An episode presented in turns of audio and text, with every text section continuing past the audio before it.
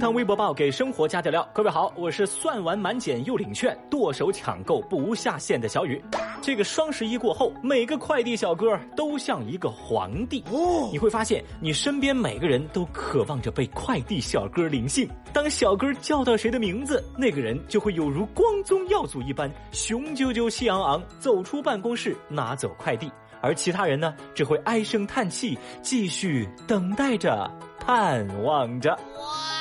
话说这个双十一您败了多少钱呢？买来的快递又接到了几个嘞？节目下方评论区一块来说说喽。微博二百三十九万人关注，你最后网购的那个东西拥有了两万倍。热搜上有个非常有意思的话题，备受网友们的追捧。这个话题就是那个你最后网购的东西，如果现在你突然拥有了两万倍的它。你的生活会变成什么样呢？因为这是道脑洞题哈，所以大家在微博上那是放飞畅想了一整天。由于大家最后网购的那个商品实在是五花八门，特别随缘，所以在海量的留言当中啊，也是几家欢喜几家愁。比如买了手机、电脑、空调、电视、大家电、化妆品的朋友，就沉浸在了暴富的幻想中。太厉害啦！而那些买了内裤、拖鞋、纸巾、麻绳、香皂、铲子的网友，则是直呼大可不必。在这期间，还夹杂着一些买了教辅资料哭天抢地、买了股票笑到癫狂的网友。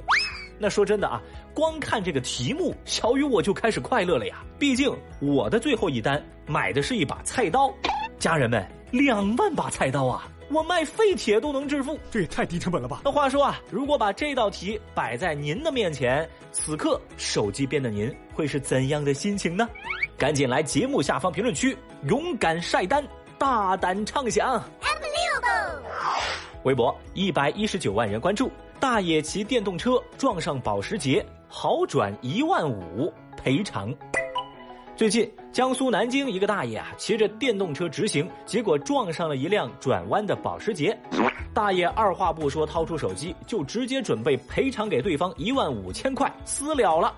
但经过交警的调查发现，大爷行车并未闯信号灯，整个事故是保时捷的全责，根本就不用赔偿。但即便如此，大爷依旧坚持己见，要转账。这民警是苦苦相劝说：“您没必要啊，这全责是对方。”但大爷还是对交警说：“嗨呀，钱嘛，无所谓的。”最后，大爷还是向保时捷驾驶员转账一万五作为赔偿。这一幕啊，真是把前来围观的微博网友们都给看呆了。有人就说呀：“这条热搜诠释了啥子叫做李大爷还是李大爷？”还有谁？有人表示，估计这个大爷啊想的是破财免灾。哎呀，人没事就好。话说这大爷虽然骑着电动车，但这转账的气势那一点都不输给开保时捷的。不过呢，这笔钱转的呀，真是让小雨觉得有些莫名其妙。哎，难道有钱人真就这么任性吗？大爷，你要不要考虑也给小雨我转点钱？我要的不多，五千就行。喂，能不能别想这些奇怪的东西啊？仔细想来，大爷给钱那是大爷爽快，但是这保时捷车主他好意思收吗？或许啊，可能吧。小雨我猛开脑洞，大胆猜测。大爷可能是想回家找老伴儿报销两万五，结果没想到这事儿闹上热搜了。你这个小朋友思想一点都不纯洁。微博二百一十一万人关注，厨师为深夜泪奔程序员减一百分。说，在一个深夜，湖北武汉一名九五后的程序员在餐厅与家人通话后，突然情绪崩溃，眼泪在眼眶中打转。餐厅厨师彭师傅发现之后啊，就用两个鸡蛋、一根火腿做了一份一百分造型的爱心餐，鼓励小伙子振作起来。小伙子一看十分感动，他告诉彭师傅，自己每天要加班到两点，五点就得起床，睡眠不足三个小时，就这么地连续加班干了半个月，所以才有了刚刚的情绪崩溃。这彭师傅的暖心煎蛋治愈了小伙儿，也温暖了大家。微博网友们在给彭师傅点赞的同时，也很同情这位饱受加班之苦的小伙儿。有人就呼吁企业应该尊重员工，保障劳动者权益。有人则评论说呀，这一幕才是真正的深夜食堂。小伙儿这番遭遇让我真的很心疼。小雨在这儿呢，就想劝他一句：兄弟，别再修什么福报了，再这么下去，很可能小命不保。有些事情啊，它不值得你透支生命。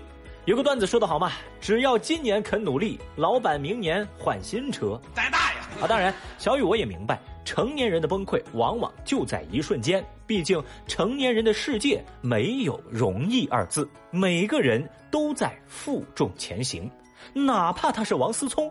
他不也是扛着钱在走吗？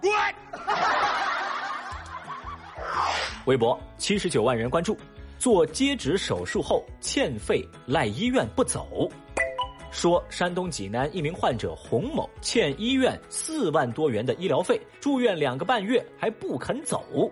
据医生介绍说，洪某是在今年八月份因为和女朋友吵架而砍掉了自己的左手食指。到了医院，医生为他做了断指再指手术，目前呢恢复的情况非常好。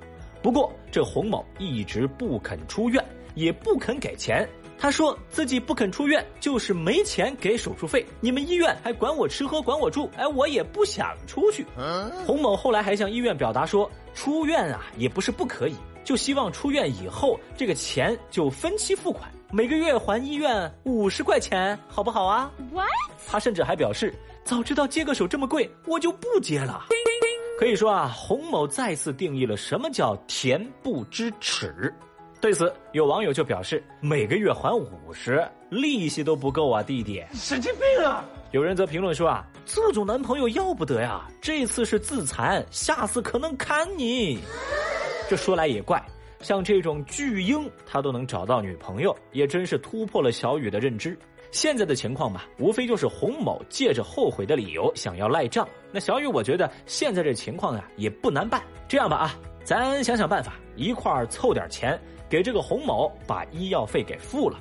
啊，当然，我指的这笔医药费是指把洪某的手指头再给切下来的费用。既然你不想要，那我们就满足你的愿望呗。这种败类啊，请直接垃圾分类，千万别再流入社会。从未见过有如此厚颜无耻之人。好了，以上就是今日份厅堂微博报，明天我们再聊，拜拜。